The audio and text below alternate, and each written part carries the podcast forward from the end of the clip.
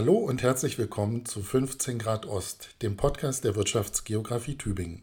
Mein Name ist Sebastian Kinder. Ich bin der Leiter der Arbeitsgruppe für Wirtschaftsgeografie hier am Geografischen Institut der Universität Tübingen. Ja, 15 Grad Ost markiert die östliche Grenze Deutschlands mit dem östlichsten Punkt, nämlich der Stadt Görlitz. Und in unserem Podcast wollen wir uns mit den Ländern, Regionen und vor allem Themen in Gebieten östlich dieser Linie beschäftigen, wobei wir heute sehr weit in den Osten gehen, nämlich bis nach Japan. Sie werden gleich einige Studierende kennenlernen, die sich auf einer Exkursion in Japan mit den Raumvorstellungen und Raumkonzepten in der japanischen Kultur näher beschäftigt haben. Dabei wünsche ich viel Vergnügen und Spaß beim Zuhören. Hallo und herzlich willkommen zum Podcast über das kulturelle Raumempfinden in Japan. Mein Name ist Benedikt Dilly, ich bin Geografiestudent an der Universität Tübingen und ich habe zusammen mit meiner Forschungsgruppe eine Exkursion nach Japan unternommen, eine Reise nach Japan, wo wir neben einleitenden Vorträgen auch eine Forschungsarbeit vor Ort geleistet haben.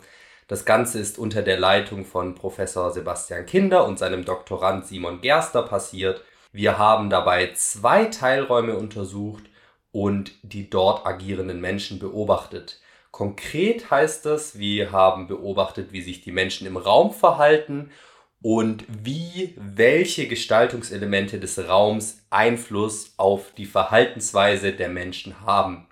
Weiterhin haben wir beobachtet, wie der Raum aus emischer, das heißt in unserem Fall aus westlicher Brille empfunden wird. Wir waren dabei ein Exkursionsteam von vier Personen, wir haben uns dabei verschiedene Forschungsfragen gestellt. Die erste Forschungsfrage wäre, inwiefern äußern sich die Unterschiede zwischen den traditionellen und den neuen westlichen Einflüssen in Japan unter dem Aspekt der verschiedenen Dimensionen des Raumes. Was unter Dimensionen gemeint ist, wir nennen, werden es auch Raumkonzepte nennen im Verlauf des Podcasts, das wird uns Corinna später noch näher bringen. Die zweite Forschungsfrage ist, wie sich die räumliche Gestaltung auf die Verhaltensweisen auswirkt in Bezug auf die Raumkonzepte, die wir gleich noch kennenlernen werden.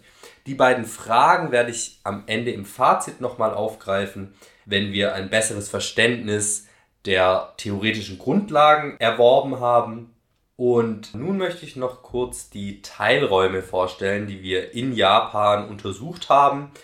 Das waren zwei Teilräume. Der eine heißt Akihabara. Das ist ein Viertel in Tokio, was früher für äh, seine Elektrowaren bekannt war. Und heute ist es das Zentrum der japanischen Popkultur in Tokio. Unter japanischer Popkultur kann man sich Phänomene wie Anime, Manga oder Cosplay vorstellen. Und das ist eben ein Viertel, was in stetigem Wandel steht. Ein sehr dynamisches Viertel, weshalb wir es für unsere Forschungsarbeit ausgewählt haben. Der zweite Teilraum steht sehr stark im Kontrast dazu. Das ist der Taiso In Garten in Kyoto. Das ist ein zen-buddhistischer Garten im Nordwesten Kyotos und das ist ein sehr stark traditionsgebundener Raum mit einer hohen religiösen Bedeutungsvielfalt. Wir haben uns bewusst für diese zwei sehr kontrastreichen Teilräume entschieden, um den Einfluss der räumlichen Gestaltung auf die menschlichen Verhaltensweisen optimal beobachten zu können und da auch Kontraste rausarbeiten zu können.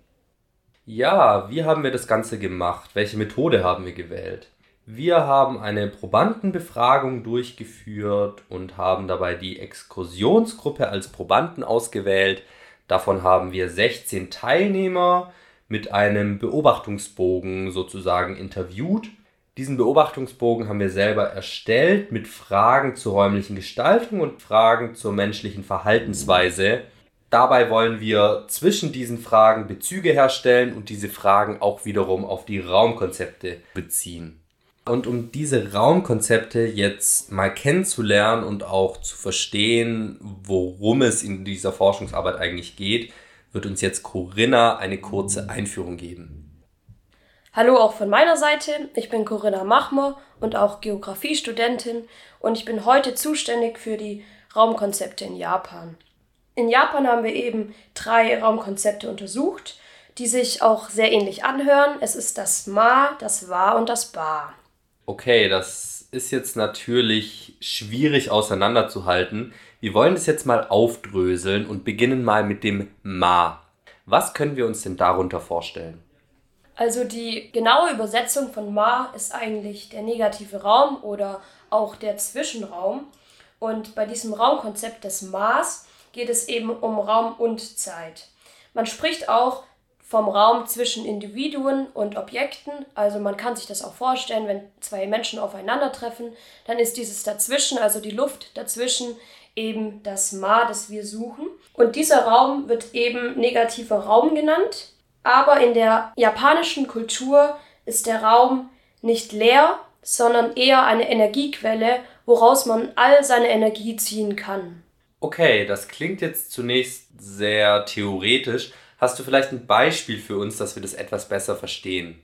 Ein Beispiel wäre die japanische Verbeugung, denn die JapanerInnen verbeugen sich, wenn sie sich bedanken wollen. Und am untersten Punkt dieser Verbeugung halten sie kurz inne. Und das ist dieses Ma, das wir gesucht haben. Denn je länger man auch innehält in der Verbeugung, desto mehr zeigt man Respekt dem Gegenüber. Das war jetzt also das Ma. Das zweite Raumkonzept klingt ja sehr ähnlich, das War. Was können wir uns denn darunter vorstellen?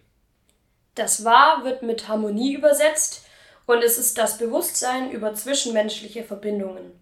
Die JapanerInnen haben ein kollektives Denken in der Gesellschaft. Das haben wir bei unseren Untersuchungen auch oft wahrgenommen. Zum Beispiel ist es so, dass die JapanerInnen sehr viel Abstand halten. Und es geht einfach darum, dass man dem Gegenüber Platz zum Wohlfühlen lässt. Und das ist die Harmonie, die man spüren kann. Mhm. Und das letzte Raumkonzept, das Bar, das Bar ist der sogenannte wissenmobilisierende Raum. Dabei geht es um die Anordnung von Elementen im Raum und welche Bedeutung sie haben, um daraus dann Wissen zu generieren. Hast du auch dafür ein Beispiel für uns mitgebracht? Ein Beispiel dafür sind Markierungen auf dem Boden. Vor allem in der U-Bahn zeigen die, wo man zu stehen hat und wo die Leute aus der U-Bahn rauskommen. Es gibt ja noch ein weiteres Prinzip und zwar das Wabi-Sabi. Das wird später noch wichtig. Was kannst du uns darüber erzählen? Das Wabi-Sabi-Prinzip entspricht der traditionellen japanischen Schönheit und es ist einerseits eine Lebensform, aber auch eine Ästhetik, also aus der japanischen Kultur heraus. Und diese Ästhetik ist sehr schlicht und einfach gehalten.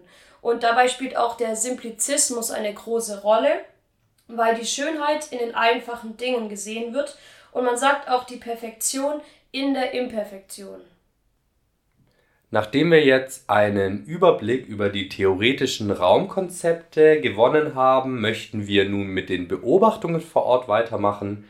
Und da fangen wir mit Akihabara an. Barbara, kannst du uns in zwei Sätzen erklären, was Akihabara für ein Stadtviertel ist? Also hallo erstmal zu meiner Seite. Ich bin Barbara, ich studiere auch Geografie und bin Teil der Forschungsgruppe. Zum Teilraum Akihabara erst einmal. Also Akihabara ist ein großes Elektroviertel im Zentrum Tokios mit vielen Elektronikläden, Maid-Cafés oder aber auch Manga- und Anime-Shops und auch zum Teil Spielautomatenläden, die man so aus Tokio zum, oder aus Japan auch kennt. Das Viertel an sich besteht aus einer Hauptstraße, die verläuft von Nord nach Süd und mehreren kleineren, ruhigeren Nebenstraßen, aber die meisten Geschäfte an sich und Personen sind auf der Hauptstraße unterwegs. Und was waren da die Eindrücke, die wir von den Beobachtungsteilnehmern gesammelt haben? Also erstmal lässt sich festhalten, die breite und die hohe Hauptstraße ist sehr markant aufgefallen. Man kann es sich so vorstellen, wie bei uns in einem Großstadtzentrum. Es gibt hohe Häuser links und rechts, in der Mitte eine Hauptstraße mit viel Verkehr und daneben seitlich breite Gehwege. Die Nebenstraßen sind vergleichsweise eng und dicht. Wenn man jetzt aber genauer hinschaut, fällt einem auf, die Fassaden sind jeweils auffällig, bunt, überfüllt mit Plakaten für Anime und sonstigen Reklamen. Also wirkt es sehr aufmerksamkeitserregend und man weiß gar nicht ganz genau, wohin man schauen soll. Eine weitere Auffälligkeit war, dass es keine Pausen- und Ruhemöglichkeiten gibt. Bedeutet, wir haben keine Bänke oder auch Sitzmöglichkeiten finden können auf den Hauptstraßen als auch auf den Nebenstraßen. Überraschend war es für uns, dass es trotz der vielen Menschen so sauber auf den Straßen war. Es lag quasi kein Müll auf den Straßen, obwohl eigentlich keine Mülleimer im öffentlichen Raum vorhanden waren. Interessant, dass es so sauber auf den Straßen ist, obwohl es keine Mülleimer gibt. Da können wir später auf die Erklärung gespannt sein. Eine markante Sache, die uns wirklich negativ aufgefallen ist, waren die Lärmquellen. Es war dauerhaft laut, die Masse an Menschen, Geschäfte, Autos, aber auch Metros, die vorbeigefahren sind und auch ganz viele laufende Videos auf Reklamen an den ganzen Fassaden.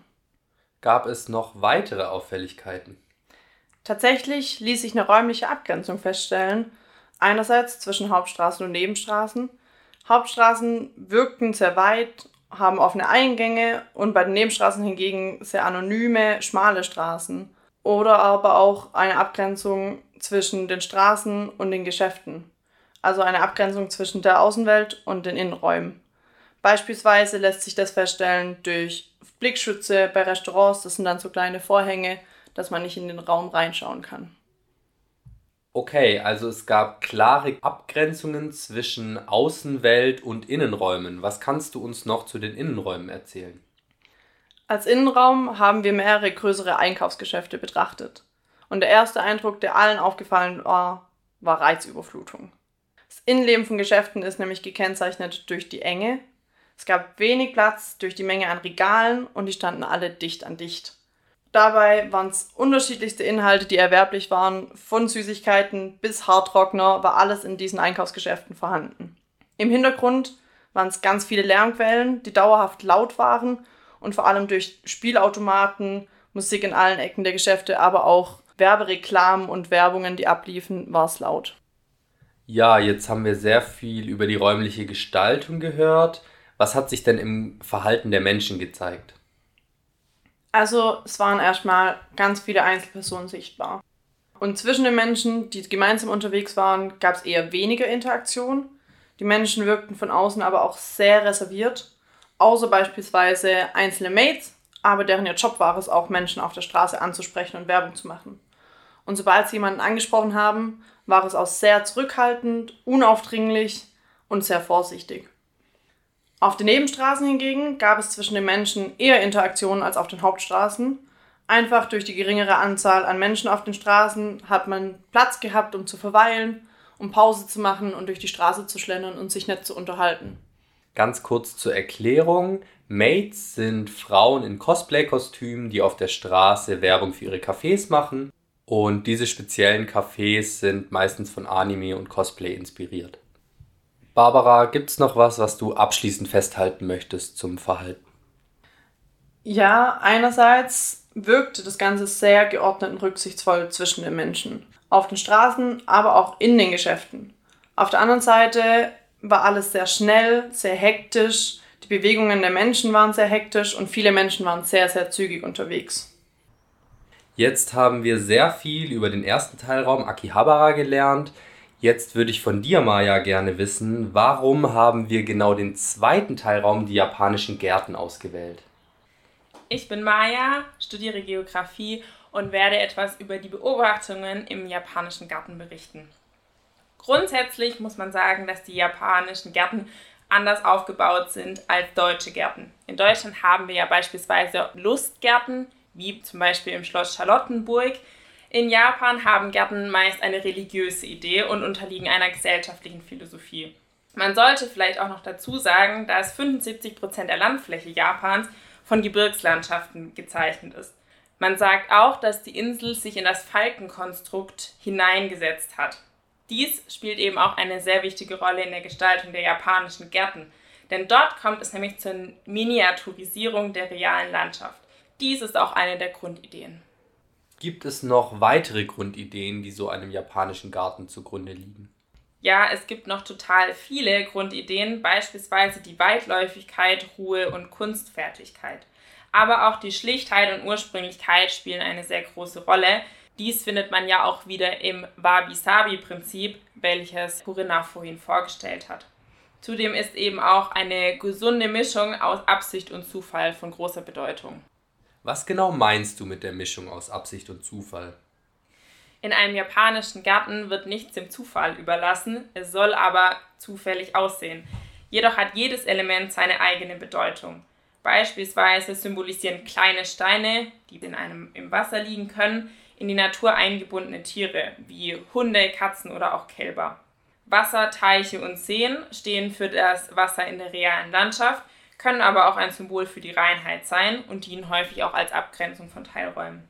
Kies, welcher in Wellenform gehakt ist, findet sich häufig in Zen-Gärten, also in Gärten, in denen wenig Wasser vorherrscht.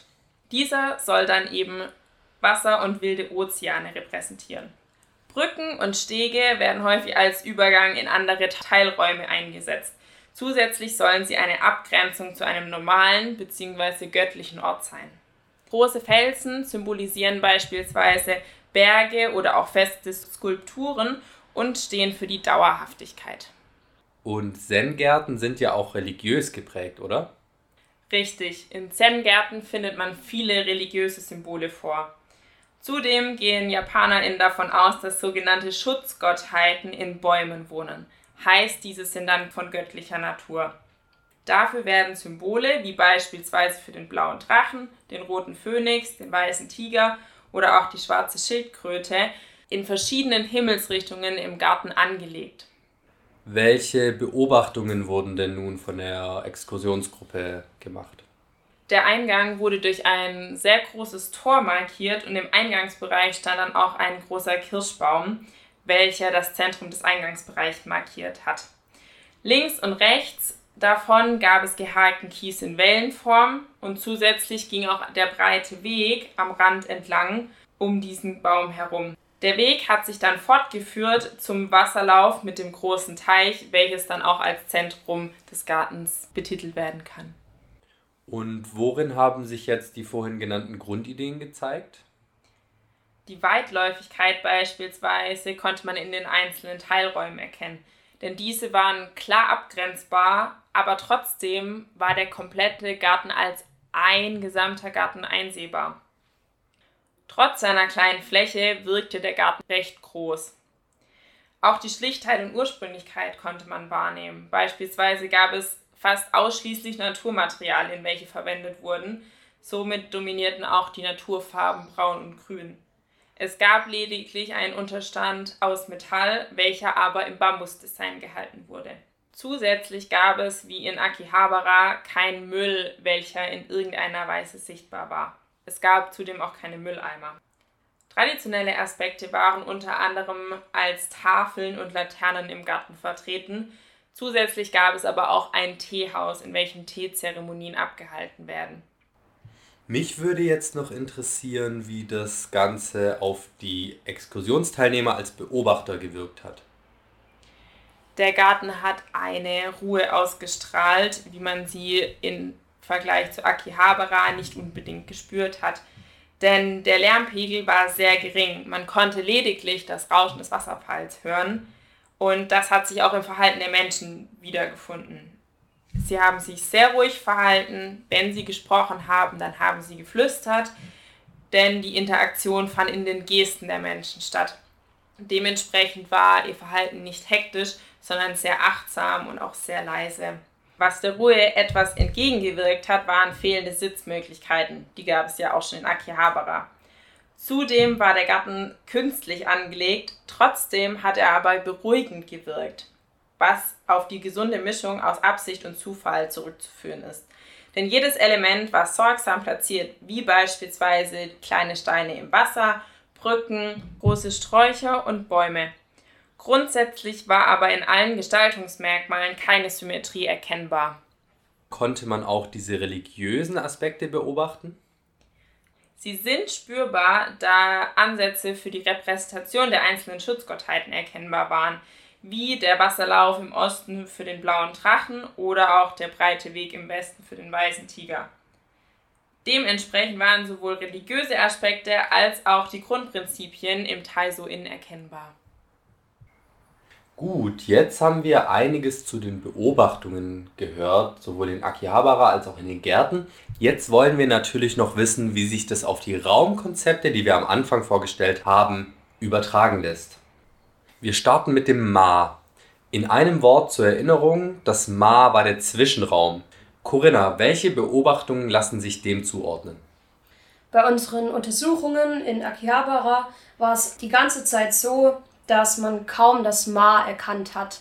Es gab keine Möglichkeiten für Ruhe oder Pause, was auch Barbara vorher schon gesagt hat. Es gab keine Sitzmöglichkeiten. Wir haben eher das Gegenteil wahrgenommen, und zwar viele laute Menschen und man wurde mit Reizen überflutet. Vor allem innerhalb der Geschäfte hat man das eine Produkt kaum verarbeitet, da kam schon die Reklame des nächsten. Man kam also zu keiner Ruhe und das führt zu Konsum. Und dieser Konsum ist eigentlich ein Widerspruch mit dem minimalistischen Gedanken der japanischen Kultur, weil die JapanerInnen haben kleine Wohnungen und deshalb Platzmangel. Unsere Untersuchungen haben ergeben, dass außerhalb der Geschäfte, also auf den Straßen im öffentlichen Raum, kaum Interaktion stattfand und daraus hat sich ergeben, dass vor allem dieser öffentliche Raum eben als Transitraum genutzt wurde, einfach nur um von A nach B zu kommen. Und wie hat sich das Ma im Garten gezeigt? Es war sehr gegenteilig zu Akihabara, denn es herrschte eine ruhige, friedvolle Stimmung und es wurde kaum geredet. Die schlichte Anordnung der Objekte im Raum, auch der traditionellen Objekte, hat dazu geführt, dass eine Ruhe ausgestrahlt wurde, die auch auf den Beobachter übersprang. Das zweite Raumkonzept war ja das War, das war das Raumkonzept, was sich um die Harmonie dreht. Hat sich das auch im japanischen Garten gezeigt? Genau diese Harmonie hat sich eben durch die Schlichtheit der Raumordnung und auch durch die beruhigenden Farben und die Natur insgesamt sehr gezeigt. Auch im Gegensatz zu der Reizüberflutung in Akihabara hat man das Wabi-Sabi-Prinzip gesehen, denn die Schönheit und Schlichtheit des Gartens hat irgendwie diese Perfektion wiedergespiegelt, obwohl alles imperfekt ist. Lässt sich das auch für Akihabara sagen oder ist da das Fazit ein anderes? Es ist ähnlich wie beim Ma, also dem Raumkonzept davor, dass das Wa im Aufbau des Viertels kaum zu sehen ist. Auch in der Gestaltung der Fassaden und der Geschäfte ist diese Harmonie nicht erkennbar. Allerdings im Handel der Menschen, denn die JapanerInnen sind sehr rücksichtsvoll jemand anders gegenüber, was ich auch vorher schon erwähnt habe. Sie halten Abstand, stellen sich an und vor allem das Beispiel der Sauberkeit spielt eine große Rolle. Inwiefern? Dadurch, dass es keine öffentlichen Mülleimer gibt und es trotzdem sehr sauber und hygienisch auf den Straßen ist, spürt man diesen kollektiven Gedanken der japanischen Kultur und den harmonischen Gedanken des Miteinanders. Teilweise hat man sich als Exkursionsgruppe gefühlt wie der Elefant im Porzellanladen, da man Angst hatte, das harmonische Miteinander zu gefährden. Das letzte Raumkonzept war ja das Bar. Worin hat sich dieser wissensvermittelnde Raum gezeigt? Mit Bar als Raumkonzept konnten wir erstmal ganz wenig anfangen. Wir als Forschungsgruppe konnten uns kaum vorstellen, wie man aus einem Raum Wissen generieren kann. Als wir dann aber vor Ort waren und Untersuchungen angestellt haben, wurde uns klar, dass auch über viele Reklame, die in Akihabara eben rumhängen, ganz viel Wissen vermittelt wird. Denn man sieht, wo was verkauft wird und das eine ist eben auffälliger als das andere, um den Konkurrenten zu übertrumpfen und damit wurde man mit Wissen regelrecht bombardiert. Und um die Orientierung zu erleichtern, wurde man durch Pfeile auf dem Boden geleitet und auch Anzeigetafeln haben einen gezeigt, was in welchem Stockwerk zu finden ist, denn die Vertikalität spielt in Japan eine große Rolle. Konnte man diesen wissensvermittelnden Raum in den Gärten auch so gut beobachten? Es gab schon offensichtliche Informationen in Form von Flyern und Tafeln, aber der Großteil des Wissens wurde unterbewusst vermittelt. Zum Beispiel in den traditionellen Aspekten, die auch schon Maya erwähnt hatte, die Schutzgottheiten, die in allen vier Himmelsrichtungen zu sehen sind, hat man unterbewusst aufgenommen und somit Wissen vermittelt bekommen und dass jedes Objekt eine eigene Bedeutung hat. Diese Wissenvermittlung findet statt, aber unaufdringlich und somit kann man es trotzdem genießen und weiß direkt, hier habe ich mich ruhig und leise zu verhalten. Okay, danke Corinna, danke Barbara, danke Maja. Jetzt haben wir einige Eindrücke gehört Und jetzt möchte ich gerne nochmal den Bogen zu unseren ursprünglichen Fragestellungen spannen. Als erstes hatten wir uns gefragt, inwiefern sich denn die Unterschiede zwischen den traditionellen und den neueren westlichen Einflüssen in Japan unter dem Aspekt der Raumkonzepte äußern. Dabei haben wir Akihabara als Konsumort wahrgenommen, wo man diese westlichen Einflüsse eben sehr stark erkennen kann. Die Raumgestaltung war nach westlich konsumorientiertem Vorbild die Aktivitäten und vor allem auch die Verhaltensweise war eher hektisch. Was uns wirklich überrascht hat, ist, dass man trotzdem sehr die traditionellen kulturellen Verhaltensweisen erkennen konnte, was sich eben im Respekt im Umgang miteinander ausgedrückt hat und auch durch diese zurückhaltende und bedächtige Interaktion der Menschen mit ihrer Umwelt. Die räumliche Gestaltung des Gartens wies, wie erwartet, sehr stark diese traditionellen Aspekte auf mit der religiösen Bedeutungsvielfalt, also der heiligen Natur und auch den traditionellen Werten, also der Einklang mit der natürlichen Umgebung und den Menschen, Bedächtigkeit und Harmonie. Das alles war sehr stark spürbar. Als zweite Frage hatten wir uns gestellt, wie sich denn nun diese räumliche Gestaltung auf die Verhaltensweisen der Menschen auswirkt und das Ganze wieder in Bezug auf die Raumkonzepte.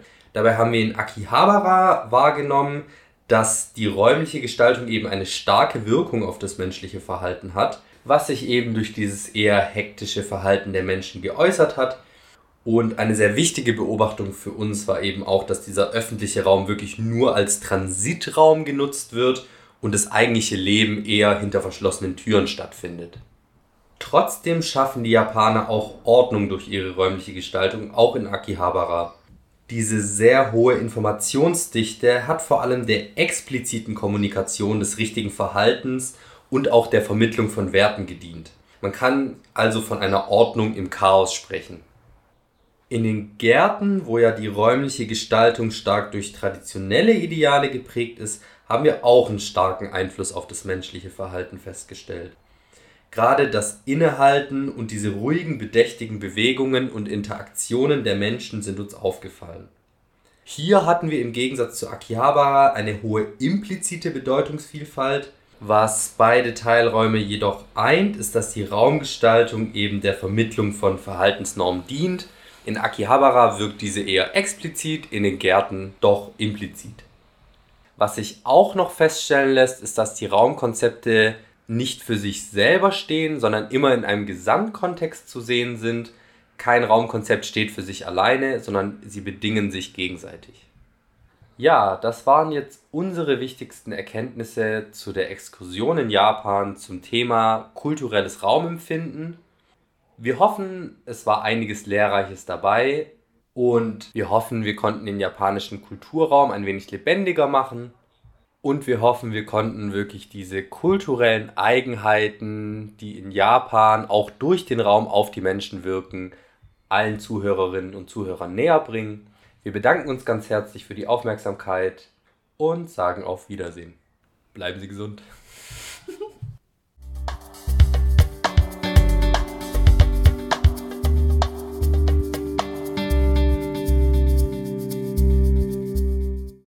Ja, das war es auch schon wieder mit der aktuellen Folge von 15 Grad Ost. Vielen Dank an die Studierenden für diesen spannenden Beitrag und ich hoffe, auch Sie hatten viel Vergnügen beim Zuhören.